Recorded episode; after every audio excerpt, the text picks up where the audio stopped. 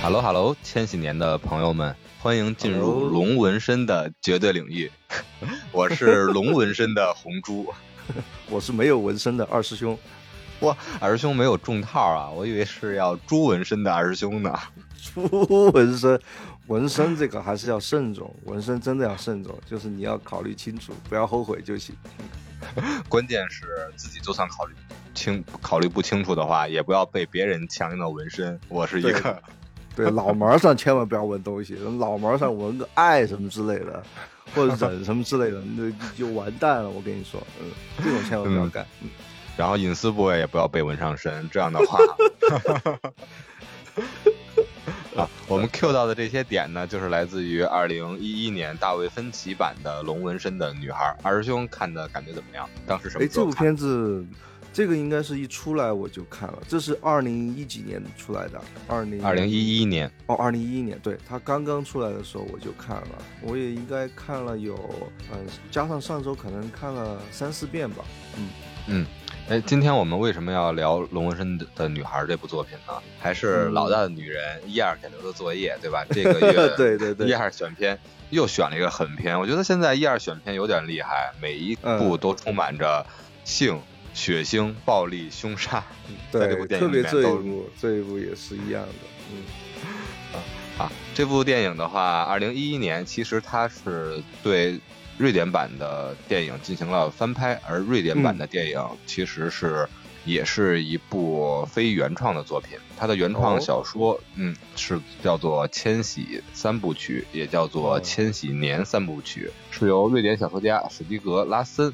所撰写的三部分别是：第一部就是同名作品《龙纹身的女孩》，第二部和第三部分别叫做《玩火的女孩》和《捅马蜂窝的女孩》。应该都已经改编成影视作品了吧？对，三部都改成影视作品了，而且都是围绕着我们这个特别有一二风格的酷酷的女孩。如果大家 喜欢这种感觉的作品的话，不妨就把这一系列的翻改作品都拿出来看一看，那种连续 IP 的感觉。对对对，一次看个爽。其实这部作品在瑞典当地是非常有影响力的，它的销量《千禧三部曲》是仅次于《圣经》的存在。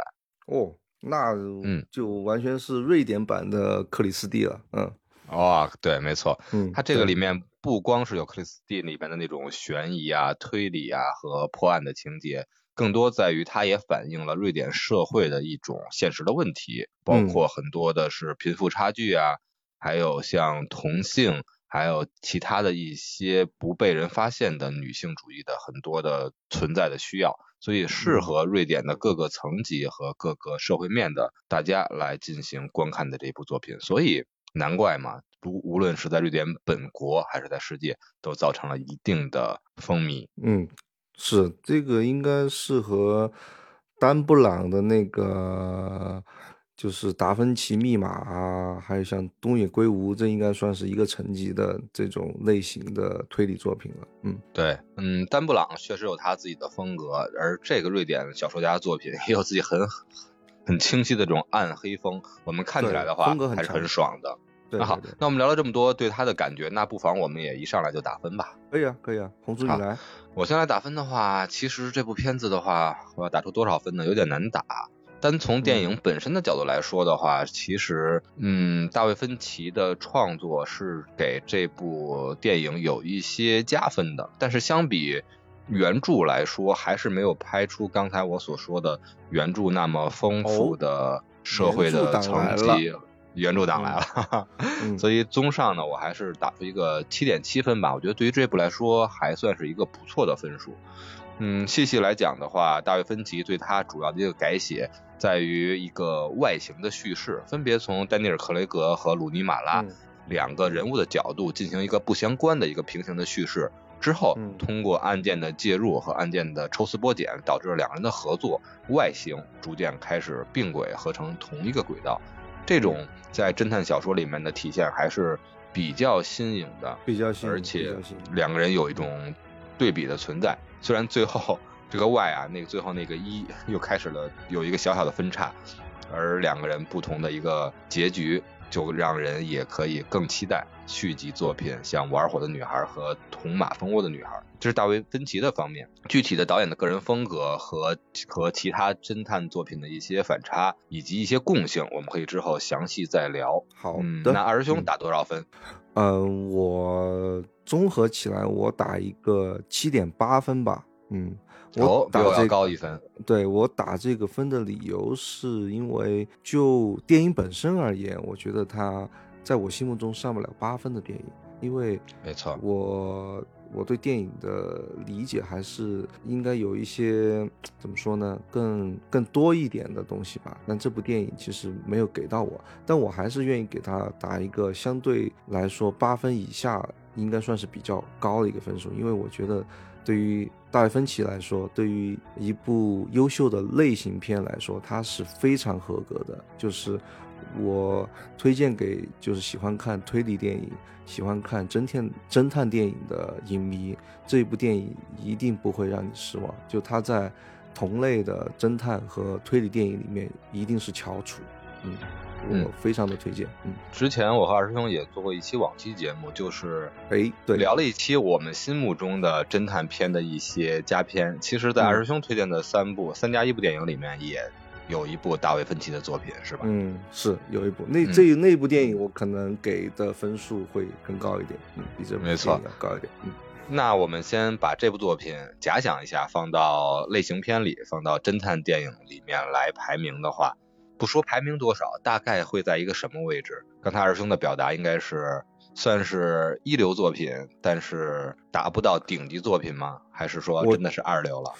我觉得对于侦探电影类型片来说，算是一流的，但是，嗯嗯，它肯定达不到那种，比如说像我心目中像柏林谍影或者是卡山布兰卡，但你要嗯我一下子说出。就是我马上头脑里面能想到得到的那种推理还有侦探电影的话，我可能就想到这两部。我还是更喜欢他们，因为你们那两部电影对于怎么说呢，就是更更人性的东西，或者是更更内涵的东西会更多一点吧。我个人会更喜欢一点。嗯，很难比啊！不光是这部电影，其实很多作品都难以和这些神级作品《北非谍影》啊、《卡萨布兰卡》这些相比了。那么，其实放在一流里面的话，这部片子还算是不做的不错的一个风格。绝对是，绝对对是。嗯嗯，但是给我看来，其实为什么刚才说比不上这些神级电影啊？其实大卫芬奇也是一个很棒的类型片的导演了。但是可能是限于这部电影的一个具体的形式，在我看来，他对侦探的电影这个类型片的内核的刻画还是太淡了。怎么讲呢？嗯，因为我觉得所有的类型片之所以成为类型片，它是有一个共性的，就是在于这个类型里面会有一个稳定的价值观。比如说像西部片，它的稳定的价值观就在于那种孤独感，那种嗯和科技或者时代发展格格不入的那种反差。它本身是有一种恐惧存在的，就是恐惧时代的变迁会把这个小镇、这个西部而进行一个同化，会少一些那些特别的个人英雄主义的存在。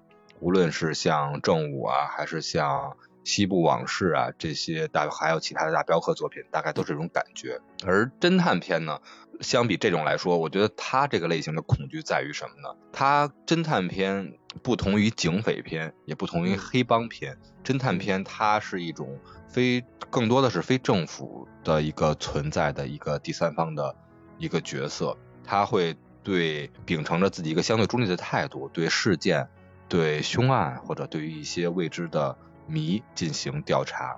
但是随着他的调查不断深入，我们会发现这个第三方的力量会揭示出，无论是罪案本身，更多是罪案或者谜后面折射的社会也好，或者是其他的一些势力也好，一些更大的阴谋，或者说是对当前社会更大的影响。而这个就是所谓我认为这个类型片最棒的一个内核。所以那些特别高级的、特别神一样作品的侦探电影，它往往选择一种不揭开最后的谜底，或者不不向世人揭露最后凶案的实力。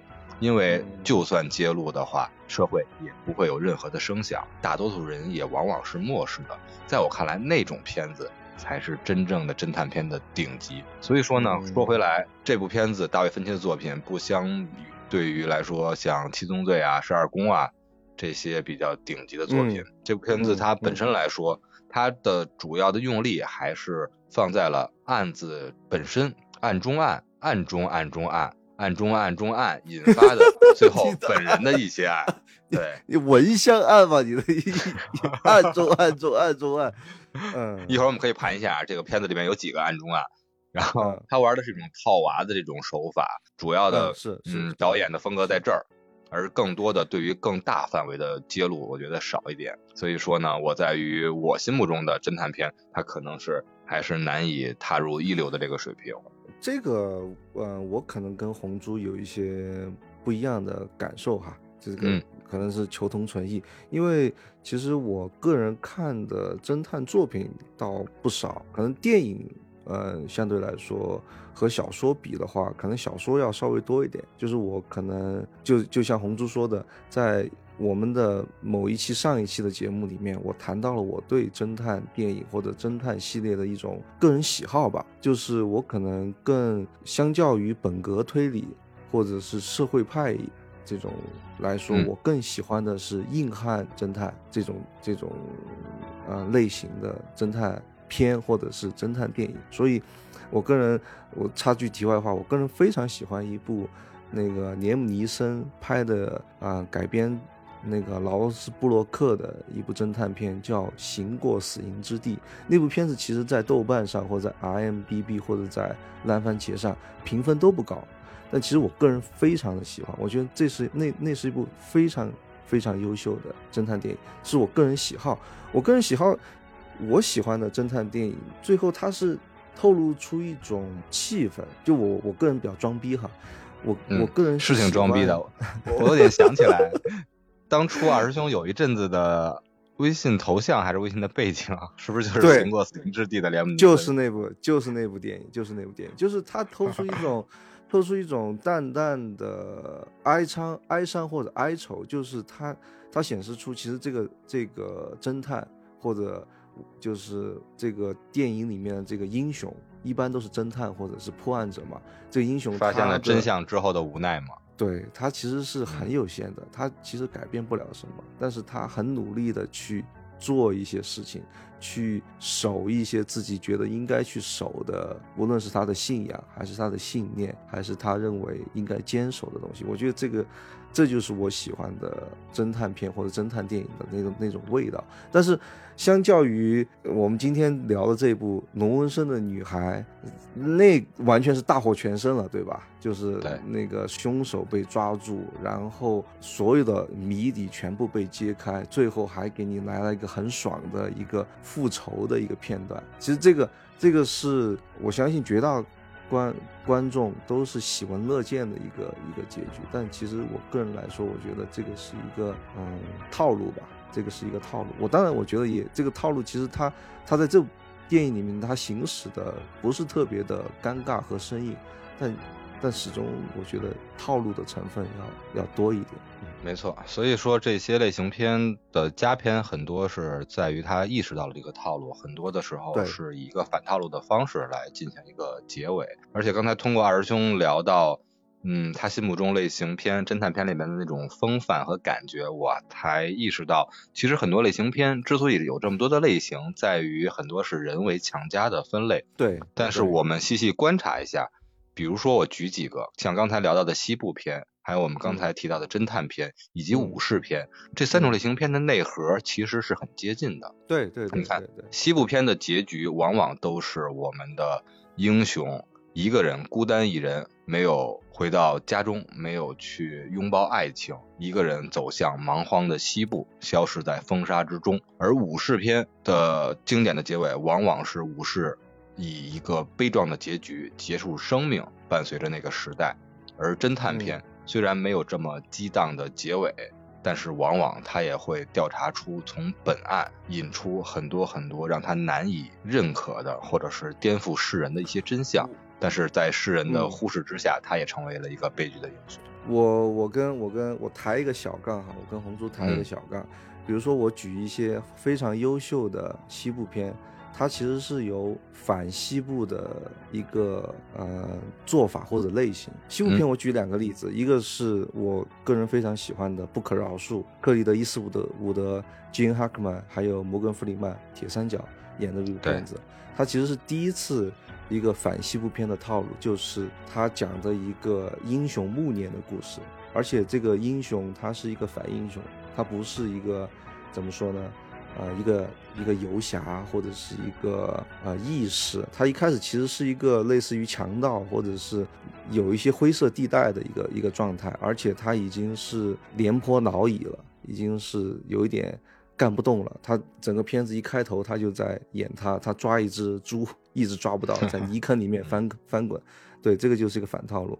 还有另一部就是我一而再再而三提到的，就是《老无所依》。《老无所依》就全篇充斥着反西部片的一部西部片，就讲的一个老英雄，但他最直到最后，他都抓不到那个像鬼魂一样的那个杀手幽灵，他相当于就失败了。但是你能说这这不是一部经典的西部片吗？显然显然不可以。如果你把《老无所依》放在西部片，确实有点儿。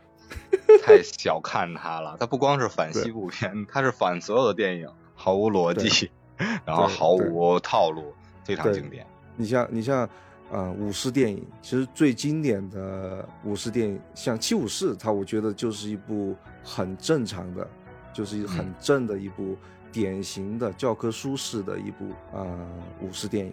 但你说另外一部。跟他同样经典的，像《切腹》，《切腹》这部其实他是在讲一个反武士的精神，它里面其实在讲，就是其实是岳父给女婿报仇的一个故事嘛。不好意思，我剧透了哈，就是他在讲，其实这个 这个这个女婿作为一个武士，他合不合格？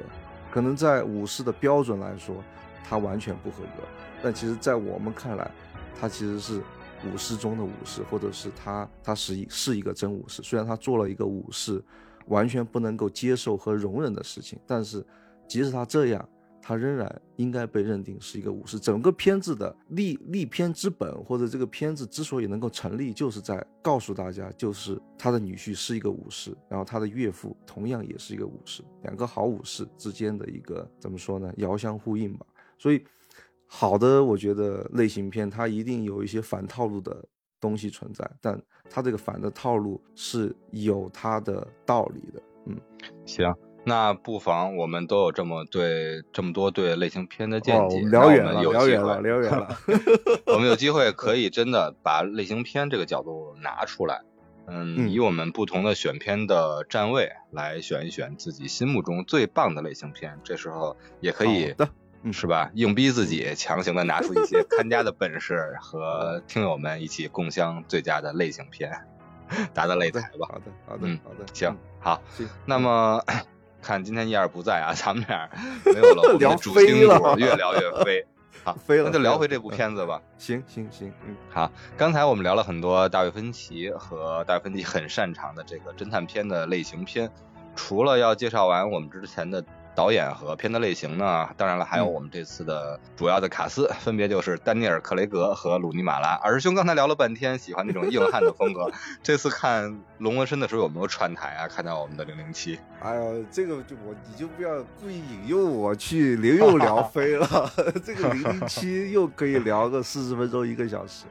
对啊，那时候他已经出演了零零七了，对，而且取得了很大的成功。出演了，应该是皇家赌皇家赌场，应该那个量子什么什么之类的。量子危机，对，量子危机应该也演了，就是已经是一个标准的零零七形象了。嗯，就是还没有演到我最喜欢的那一部《天幕杀机》。哇，好好打住！我最喜欢皇 皇家赌场，你最喜欢《天幕危机》，等会又又又又两飞了。嗯，好，另外一个主演呢，就是我们的鲁尼马拉。鲁尼马拉这个小白兔啊，这次在剧中成为了一个小黑兔，一个黑客高手。对对对对，他是我看他的第一部电影就是《龙纹身的女孩》，我第一次看到他这个形象出现的时候，哇靠！我说实话，我有点接受不了，我有点接受不了。嗯嗯嗯，我还是之后和他的作品反差还是挺大的。对对对，其实他是一个。怎么说？她应该是一个演艺世家吧？我印象中，她应该是一个名门之后的一个，没错，一个女性。然后，嗯，她在大卫芬奇另一部电影《社交网络》里面演了，就是 扎克伯格之所以创办 Facebook 的初衷吧，就是为了 diss 他。你可以想象想象她的她的魅力有多大。嗯，她其实是演，他是嗯一个非常有魅力的一个女演员。嗯嗯。但是在这部电影里面，完全的是打破了常规吧，嗯，演了一个很独特的角色，嗯嗯，大卫芬奇也正是凭借着那部社交网络，然后拿到了很多的导演奖。其实大卫芬奇也从来没有染指过奥斯卡呀，但是 其他的奖他在是也是凭借着一些优秀的作品得到了一些认可。对他有点难。他有点对，嗯，他有点差，风格性太强了，嗯，而且在类型片的角度，他很不错。可是单纯一部类型片就能拿到大导的，嗯，众望所归的认可嘛，确实有点难，有点难。他可能 我又要聊飞了，他可能十二宫可能比较有戏，其他的有点有点困难。嗯，搏击可能稍微稍微有点，嗯嗯 没关系，嗯。主要十二宫啊、七宗罪啊、搏击啊这些，在咱们国人心目中地位其实也都很高了。对对对。聊回来，嗯，一个小小番外，鲁尼马拉是一个演艺世家，姐姐凯特马拉，而她的未婚夫杰昆，也就是华金菲尼克斯，也是非常棒的。我们的 丑爷，我太棒了！我今天才 知道，我今天才知道他的。他的未婚未未婚夫居然是杰昆·菲尼克斯啊，这两个造型啊，小丑和我们今天里面的龙纹身站在一起，还没有很大的违和感，我觉得。是是是是，他们两个都是很优秀的演员，很优秀的演员，嗯，肯定是互相欣赏了，嗯。好，然后华金呢，有之前其实就是一个很棒的演员了，他最近的话就是零二一年的吧，那部小丑确实奠定了。在超英电影里面的一个相当的高度，当然一半一半是因为小丑这个角色塑造的就非常成功，另外一半当然和他自己本人的演绎分不开，也是站在希斯莱杰之前那么成功的作品背后，有了自己另外一版的演绎，我们都非常为他点赞吧。小丑我觉得应该不算超英电影了，蝙蝠侠都不算了，嗯，他应该算是已经。跳出三界外，不在超英中了。不在超英中，不在超英。嗯，好，最新的片场消息，华金菲尼克斯的小丑二现在已经杀青了，里面的哈利奎因，我们的小丑女是由 Lady Gaga 所饰演。Lady Gaga，嗯，对。哦，那个我我我也我也不记得，我也不记得。主要的演员呢，我们就介绍这两位吧。之后呢，还有其他的一些配角。我们还是单从剧情不过多的介绍，但是有意思的点，我们可以来盘一盘，二兄。可以，可以，没问题，没问题。我们要不要剧透呢？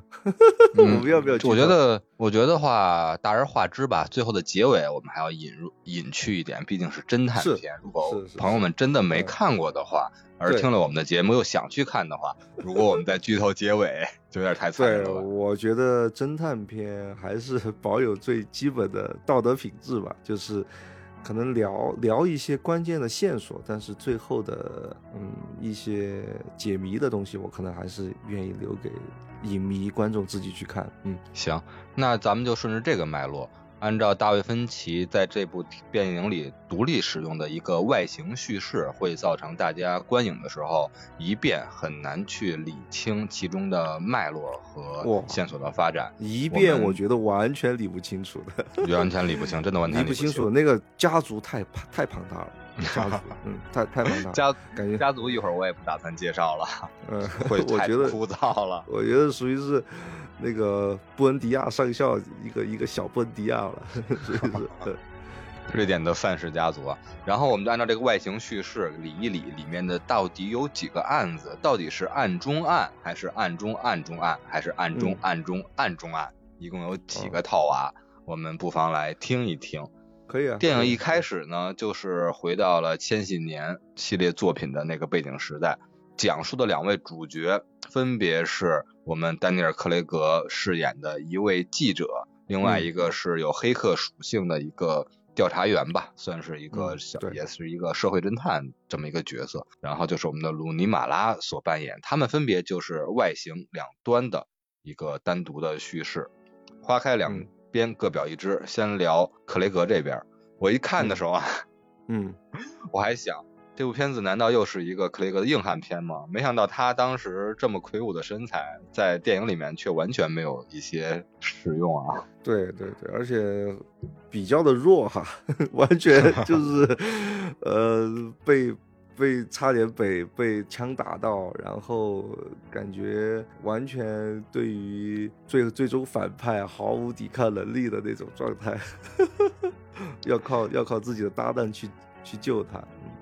所以我觉得他在这个影片里这么受女孩喜欢，同时有多个同事爱上他，他的那个魅力到底从哪儿来的呢？帅大叔吧。另外一个就是我们的女主小白兔鲁尼马拉饰演的 Lisbeth，她在电影中就完全是一个小黑兔的造型，是一个精通网络的黑客，个人的造型完全是一个朋克风，然后穿皮衣，穿紧身的。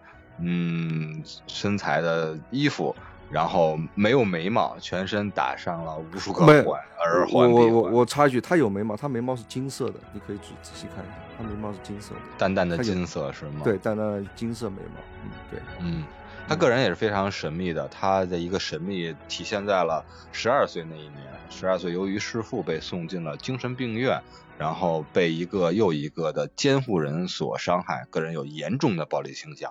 对于十二岁的这个事件，其实电影里面只是在开头和结尾都有点过，但是具体十二岁发生了什么，大家可以去看下一部作品《玩火的女孩》。哦。而说到了这个监护人，确实这些监护人有点过了吧？嗯，他的他第一个那个就中风那个监护人还好嘛，就是属于是一个比较比较好的一个监护人。第二个监护人确实属于。嗯，这个一而不在，咱们好像很难启齿哎。这个监护人，嗯，怎么说呢？是一个肥佬，然后他们本本人非常的死变态，为了给对方一些监护费，当然会做出一种禽兽的事儿。总之呢，充满着不行，我连概括都概括不出来，大家自己去看吧，这可能也是看点啊。但是我我建议大家就是过十八岁以后可以看，可以看，但是嗯，一定要忍耐着看完，就是因为有三场戏，有对，其中两前两场戏就是监护人对就是龙纹身的女孩施暴，然后第三场戏是龙纹身女孩对他的复仇，就前两场戏你必须要看，看了以后那个仇恨的复仇的积怨你能才能释放，对你。第三场戏，你才能够接受他对他所做的那个暴行，其实也是很暴力的。那个没错啊，就对对对，就是自暴，嗯，就是应该是我们的武松的大嫂啊，林冲的大嫂被调戏了，被高安内调戏了，结果对高安内做出的事是吧？嗯，对，其实我个人第一次看的时候是 有点觉得，哇靠，这个。有点过啊，好疼啊，有点过，啊。嗯，但是而且杀人诛心啊，不光是把他剁了，还给他纹了一个我是强奸犯的纹身。对，就是其实因因为前两场戏我有点跳过着看，其实我不，我个人是不太愿意看这种，嗯，这种这种这种的。但是我今我这一次看是从第一分钟看到最后一分钟，就是我觉得前两场戏的那个铺陈是有必要的，因为确实。它是一个以暴制暴就对等的过程。如果你没有看前两场戏，你直接跳到看第三第三场戏那个复仇的话，你会觉得，我靠，这个罗生女孩是不是也有点过啊？其实 不过，不过，不过一点没错。嗯嗯嗯嗯。而且呢，其实他之所以这么做呢，也在于他还是一个有女性主义的一种表现吧，不愿意他再去伤害其他的人。这个咱们就暂且聊到这儿。另外一边呢，就是零零七扮演的媒体记者米克尔，他也有一个在自己单独的外形叙事里面的一个积淀，他在于他一开始就陷入了一个官司，由于自己的调查，一个比较嗯属实的调查，但是由于地位的悬殊和调查的不够深入，被诬陷了，相当于是被诬陷了，被下黑手。没错，嗯，瑞典的当地的商业大亨下了一个黑手，结果我们的嗯。记者零零七呢，就名誉、金钱、事业呀、身份都受到了重击。对对，在危机当中，在危机之后呢，瑞典的百年的家族企业的一个大亨找到了米克尔，想让他写一本关于自己的一个家族史的传记，这是表面的理由。其实更深次还是在于他想去寻找自己四十年前失踪的一个侄女海莉。这个海莉失踪的时刻呢，是在海莉十四岁那一个年纪，当时家族还是如日中天，但是家族内部其实已经展现了很多不同的一些风向吧。但是自从海莉失踪之后，就引发了一个悬案。我们这个商业大亨每年都会收到一个相框，里面是一个压干的干花，这么一个艺术作品，对，年年如此。对，海丽寄给他的，没错。可是我们大亨以为是他自己可爱的侄女海丽受到了伤害，是由凶手每一年寄过来向他进行了挑衅，所以他无论如何要找到失踪的海丽，甚至可以通过这个方式来找到凶手，为自己的侄女报仇。其实他不知道，海莉反而 啊，对，对对对，嗯嗯嗯，打住，打住，打住，打住，打住，打住，嗯，然后呢？另外，我们的大亨还有一个来诱惑我们的零零七，就是如果你来帮我完成我提供你的这个标书的话，那么我会让你去给你不，首先是给你一个丰厚的报酬。对，这个是首先金钱上对金钱上丰厚的报酬，因为他们家报社报社已经很难支撑下去了嘛，而且那个报社就叫做千禧年报社。嗯，对对对对，嗯嗯，并且呢，我我会给你一个。你无法拒绝的 一个条件，就跟教父一样，让你让让你受身败名裂的对方受到他应有的代价，是吧？一个让人无法拒绝的理由。对，结果我们的零零七呢，就接过了这个任务，开始去调查。调查一直就变成 非常的纷乱啊，家族史很复杂，家族成员到现在有各自自己的家族产业。然后同时呢，另外一边通过双线叙事也表白了我们的小黑兔那一边如何受到监护人的伤害，如何一步一步的去复仇。两个外形的两端看起来没有任何的关系，同时互相交错着进行，给我们的观影造造成了很大很大的一些影响。但是其实这些都是一个很好的表现形式。嗯，当两个人都遇到了一些问题的时候，在一个很巧的时间点，两个人又走到了一起。就是通过，应该是在快要电影快要进行到一半的时候，可能才遇到的，才遇到。对，嗯，我们的零零七受到了调查的很大阻碍，然后发现不得不必须需要一个专业的助手来帮助自己，而这个专业的助手是谁呢？就正是另外一边的小黑兔，因为我们的小黑兔也接受到了一个案子。一个调查的案子，就是去调查对我们这位财经记者，而且调查的非非常的深入，深入浅出，个人的生活习惯、喜爱的体式啊，他有都都有记录到，但是并没有过多的花边渲染，他自己的内心也是有一种算什么职业善良吧。对，我觉得其实一开始，呃，龙纹身的女孩她调查第一个对象其实就是丹尼尔·克雷格。而且，呃，影片用非常隐晦和稍微有一些间接的方式表现出，其实龙纹身女孩对丹尼尔·克雷格是比较欣赏的，她觉得这个人还比较干净，比较的有 credibility，没错。对，然后，嗯，她感觉这个人其实有一点倒霉蛋的那种那种状态了，就是倒霉帅帅哥倒霉这种这种状态。其实，所以，呃，后来丹尼格。丹尼尔·克雷格出现在很唐突的出现在他面前的时候，他是有点欲拒还迎吧。但但当看丹尼尔·克雷格丢出一个他也无法拒绝的条件跟理由，你要让我，你要你要帮我找到一个女性连环杀手。然后他一听，眼前一亮，好好，什么都不用说了，我帮你。对，这种没错。所以说这个理由找的还都是很确实，两个人就这么相遇了，成为了互相的帮手，也就是搭档。在他们相遇了之后，我们终于可以盘一盘了。之前导演放了这么多的烟雾弹，玩了这么多的噱头，而电影已经过了一半，但实际上精彩从后一半才刚刚开始。我们不去剧透侦探片的内核，但我们去盘一盘。也算给这个电影一些更引人去观看的理由。这个电影里面到底有几个案子？那首先两个人相遇之后，关于委托就是，嗯，首先第一个案子，那就是当然就是富商的委托，嗯去调查一个四十年前的失踪案海莉失踪这个案子，这首先是一个起点，是第一个案子。而从这个案子之后，又引发出了什么案子呢？嗯，就是丹尼尔·克雷格他在寻找，呃，就海莉失踪的时候，他突然发现了一串一本日记，对一一个日记背后，然后有一串密码，密码就出现了。看看过很多很很多侦探片的那个小伙伴，应该一下对子汗毛就达芬奇密码里面对的圣杯 V 字已对经出现了。密码一出现，必定有诈，必定有玄机。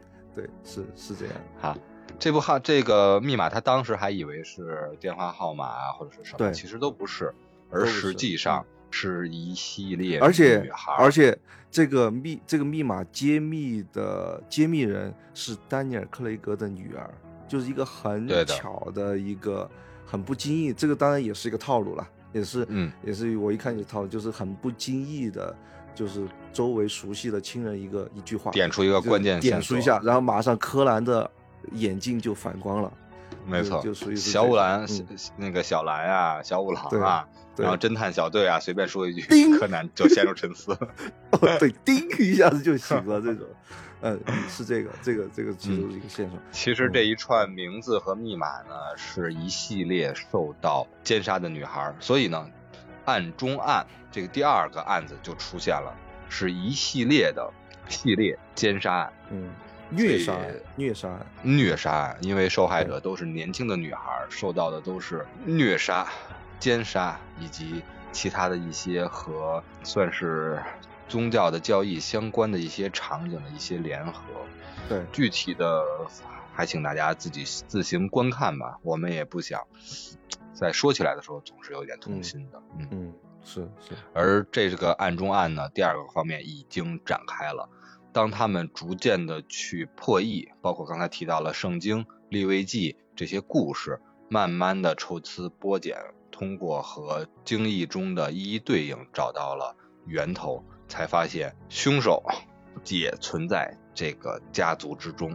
对，但是这时候我们要再来插一嘴，这个嗯案中案犯罪的凶手并不只是一个人，对吧，二师兄？嗯，对他其实这个也是一个谜题的，就是最后大家反应过来，因为这个这个案件，呃，我我觉得很多侦探作品一下子我我说不出名字哈，很多侦探作作品的一个很很重要的一个梗，它是把时间给引引进来，就很多侦探作品它都是搞一个二三十年的一个案子，有很多个案子、跨度都是绿二三十河杀手啊，开膛手啊，嗯，对，就就就像这种这种类型，然后这么多案子结合在一起，就是里面有一些对不上号，就时间上匹配不到。比如说，可能犯罪嫌疑人已经死掉了，但是这个案子还在发生，到底是发生什么情况呢？就是最后可能有一个揭谜。但其实我我想我想说一个什么呢？就是这部片子很特别的，除了就是红珠刚刚说到的案中案，或者是这个这个电影有几个案子，到最后一个一个一个的揭谜，就是高潮，然后更高更更高的高潮，更高的高潮，给观众一个很 很爽的一个感觉以外，这部片子很特别的就是一个双侦探电影嘛，对吧？就是丹丹尼尔·克雷格和这个鲁罗维尼马拉森女孩，他们其实是在嗯独立的办案。其实他们当然中中间是有协作、互相帮助，但其实他们在调查所有线索的时候，都是在各自的调查，而且没错。他最后而且两个人最后都是盯到了一起，对盯到了一起，而且他们的办案方式是不一样的。对。很明显的，丹尼尔·克雷格是 old school，没错，对对 old school 的和一个就是科技型选手的这种这种比较，但其实都嗯。是、都是各有千秋，非常的有魅力。就我当然我个人是更喜欢丹尼尔·克雷格这种老式的，就是靠脚通过去走走路的。访啊，对，就是慢慢的去到犯罪现场，然后去翻相片，翻那么厚厚的一堆一堆的档案，从里面抽丝剥茧找出关键的信息，然后翻胶片、老胶片，一个个去走访，一个个去敲门，一个个去踹门，甚至是需要，然后一个个去访问，去然后进入到二三二十年前、三十年前那个场景里面去，所有的场景他都要亲自去到去盗啊，这个确实是我很喜欢的一个侦探片的一个一个模式吧，就用用脚去探探案，而不是用脑袋去探案。而我想到，嗯，你说你说，我想到，如果咱们重新一个演绎的方式的话，我来去扮演行凶者、犯罪者，然后你们两个人扮演分别扮演侦探，一个一个老 OG。和一个新朋克，可能还真比较适合你们的人设。而而那个努尼马拉，他更多的可能还是一，其实一开始他更多用科技手段，比如说他可能用一些灰色的、不道德的手段去探究，直接很粗暴的就去就去就去拿到线索，拿到线索就来用。但他其实到最后探案，他还是回到了老的去档案馆、去图书馆，去翻老的档案。去看老的地图，然后把老的地图上面一个个的那个线索标出来，就是这个公司在什么地方开了分公司，哦，原来分公司也发生了对应的这些事情，然后一个个的把表格给列出来，然后最后他发现最关键的是，哎，好像这个嫌疑人已经去世了，为什么这个案件还会发生呢？没错，到了这儿的话，就发现了案中案，刚才已经到了第二层的案子。会发现了第三类，就是案中案中案。第三类的案子为什么会出现呢？因为刚才我们有提到，呃，海莉日记本上写了五个女孩的名字，这五个女孩名字是被一个系列杀手进行的虐杀奸杀，而在年份上出现了问题。其实我们其实说错了，就不是双侦探，三侦探，对吧？嗯，第三个侦探是谁呢？海莉也是。海莉，海莉，那没办法。他其实他是一个受害者嘛，我觉得他并不能说是侦探了吧，他可能真的是，唉，我觉得他没有成为斯德哥尔摩症候群就已经非常不错了。这个不剧透了，我继续啊，不不不能剧透，不能剧透，不能再深聊。但但其实我认为他是第三个侦探，他的他出事其实是因为他发现真相了，嗯嗯，他出事其实是因为他发现真相，发现真相。就是侦探的本质。嗯嗯，好的。刚才提到了案中案之后，我们继续聊案中案中案。就是五个案子之后，可是我们的鲁尼马拉继续调查，发现了同样的。因为为什么这么会引人注目呢？系列案件，因为系列案件它无论是系列杀人案还是系列的其他的一些，比如说是强奸案这种类型，嗯，它会有一个共性存在。无论是通过凶手的个人习惯，还是自己的一些所谓的信仰的一种仪式感。都会有符号啊和其他的一些作案工具啊，以及作案规律啊，还有作案地点啊等等一种系列性。所以呢，我们鲁尼马拉发现了，即便破了前五个案子，知道凶手已死，但是发现，在凶手死后，同样的类型的案子还在继续发生着。难道我们之前的推论是错的吗？难道凶手并不是他吗？这时候，案中案中案的第三层就出现了。他们慢慢调查，才发现这个凶手和之前的案子的凶手居然不是同一人，但却有着很深入的关联。原来他们是祖传的，这种犯罪行为是刻在 DNA 里的嘛？而这个案子，我们才会发现和最开始的第一个案子海莉的失踪案，又是有着深刻的一种分不开的一种关系。嗯，所以到这时候我们会发现很精彩。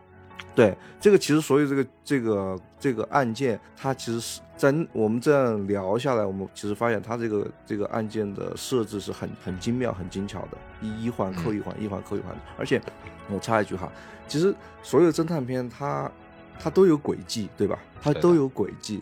其实这个轨迹设置的高不高明？呃，这个是依照我觉得年纪不一样的。就比如说我们可能十多岁、十十几岁，我们第一次。看到密室杀人，比如说什么这个这个那个墙上有只弓啊，或者是什么什么那个这个人朝后仰仰仰仰去死掉了，然后地上有一滩水啊，这种轨迹其实是很吸引我们的。就你一开始接触侦探这个类型的时候，它有一些技巧的花招性的这种轨迹，但到后来你会慢慢喜欢上一些。更精妙的轨迹，就我其实，嗯，我觉得这个电影里面有一个非常好的轨迹是火车时间，就是其实这个电影在很多时候都在暗示一个四点三十分开走的火车，其实这个这个是一个很精妙的轨迹。我我其实可以可以可以提醒大家，就是关注这个。就一开始丹尼尔·克雷格不想接这个活，他就想着一一定要我要赶着四点四四点三十分我要离开这个地方。但最后他没有离开，最后他接了这个活。但其实这个 到最后。其实是整个轨迹揭谜的一个很重要的关键性的一个线索。好的，亮点提示到就可以了。对对，剧里面会有很多时钟的画面，大家一定要刻意的去关注一下，才会发现这些亮点。那之后呢？暗中暗中暗的第三个层级，我们会发现了，原来奸杀案的凶手死去了，系列的。奸杀案的凶手死去了，但案件还继续着。原来是因为有人接过了之前杀手的行为，而接过的方式也真的让人很难去理解，非常的罪恶。而这种祖传的行为都和海莉的失踪有分不开的关系，所以暗中暗中暗三层案件之间会有一种逻辑的关联，而这个轨迹确实是大卫芬奇非常妙的地方。嗯，而那这部电影。真的只有到案中案中案就结束了吗？其实并没有。虽然之后的案子没有现在结合的这么紧密，但其实也还衍生着其中再往中里面的案子。比如说老的奸杀犯死去了，他的死是不是一起谋杀案或是复仇案呢？我们可以自行去看，这个也是其中牵扯他的一出案子。那么大家数一数，已经是案中案中。暗中案了，到了第四层，对吧？而这些案子都火在了这个瑞典的首近似于沃尔沃啊一家之后的一个首富的一个家族 大家庭里面，所以非常非常的值得大家去看这部电影。而在这四层的案件之后，案件就结束了嘛？虽然最后通过我们的双线的侦探的嗯双剑合璧的侦破之下，案子抓住了凶手的还原，抓住了凶手。然后，几十年的光阴，终于一个相拥一笑，完成了两代人的救赎。但是，所有的案子都结束了吗？其实也并没有，就像沉默的羔羊一样。这个是最重要的，就是好的侦探片就是抓住凶手，不是结束。结束的话就像很普通的、很普通的侦探。对我理解也是，最高明的侦探片就是不揭露真相，或者说是不揭露谜底，或者说是再引出一个新的案子。对，才是精妙之处。对，而这部片子呢，刚才我们有讲到了，在外形叙事的时候，在那个两端有很多的铺垫，两个人个人性格的不同，个人调查事业的不同，以及两个人受到的危机的不同，其实到最后都在统一的结尾上，在两个人共同面对下有了一个印证。我们的双方想为对方进行一个考虑，所以去做了一系列的事情。而这个事情就成为了之前的案中案中案中案四层案件之后的又一起案件，而这起案件也对瑞典本地造成了巨大影响。也许在犯案人本人看来，可能是成为自己的一个投名状、一个关怀、一个表白，但是结局也许并不像他想象的那么美好。但是他的处理 非常的潇洒，是我非常喜欢的一个结尾。呃，我觉得我后来看这个，这个它其实是我我很喜欢这种哈，就是其实是灰色对灰色，其实就是一个黑吃黑嘛，对吧？就因为其实其实他一开始是呃问过丹尼尔·克雷格，就说他如果比比如说呃按照正常的就是就是正常的正义伸张的流程，他会怎么样？显然他们自己算了一下，觉得这个是。正义没有办法得到伸张，那 OK，是的，那我自己来伸张这个正义。对他其实是这么这么一个一个有点道德灰色的一个一个一个东西吧。嗯嗯，好，那以上呢，我们就是加叙加意的，在不剧透的情况下盘了盘这部电影里面到底有几个案子，我们发现原来是有五层，所以说在这么复杂的一个叙事之下。而导演用了一个很好的外形叙事的方法来进行从头到尾的一个串联，但当然了，如果不听这期节目，不这么去 给大家做一些小小的提示的话，确实一遍拿不下来。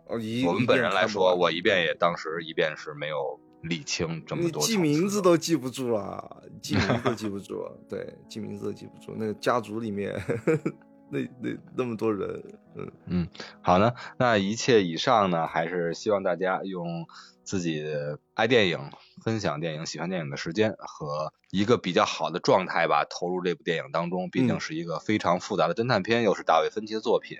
也希望我们的这一期节目可以让大家更多的人挑起对电影的兴趣和爱好。那么我们也就在这儿期待。大家和我们进行留言互动，然后分享您心目中的更好的侦探片和您对本片的感觉吧。嗯，欢迎大家分享。嗯，好，那我就是本期节目的主播龙纹身的红猪，我是二师兄 被纹身的二师兄吗？还没有纹身的二师兄，嗯，还是光珠光珠二师兄，光珠光珠跑，金色眉毛的二师兄。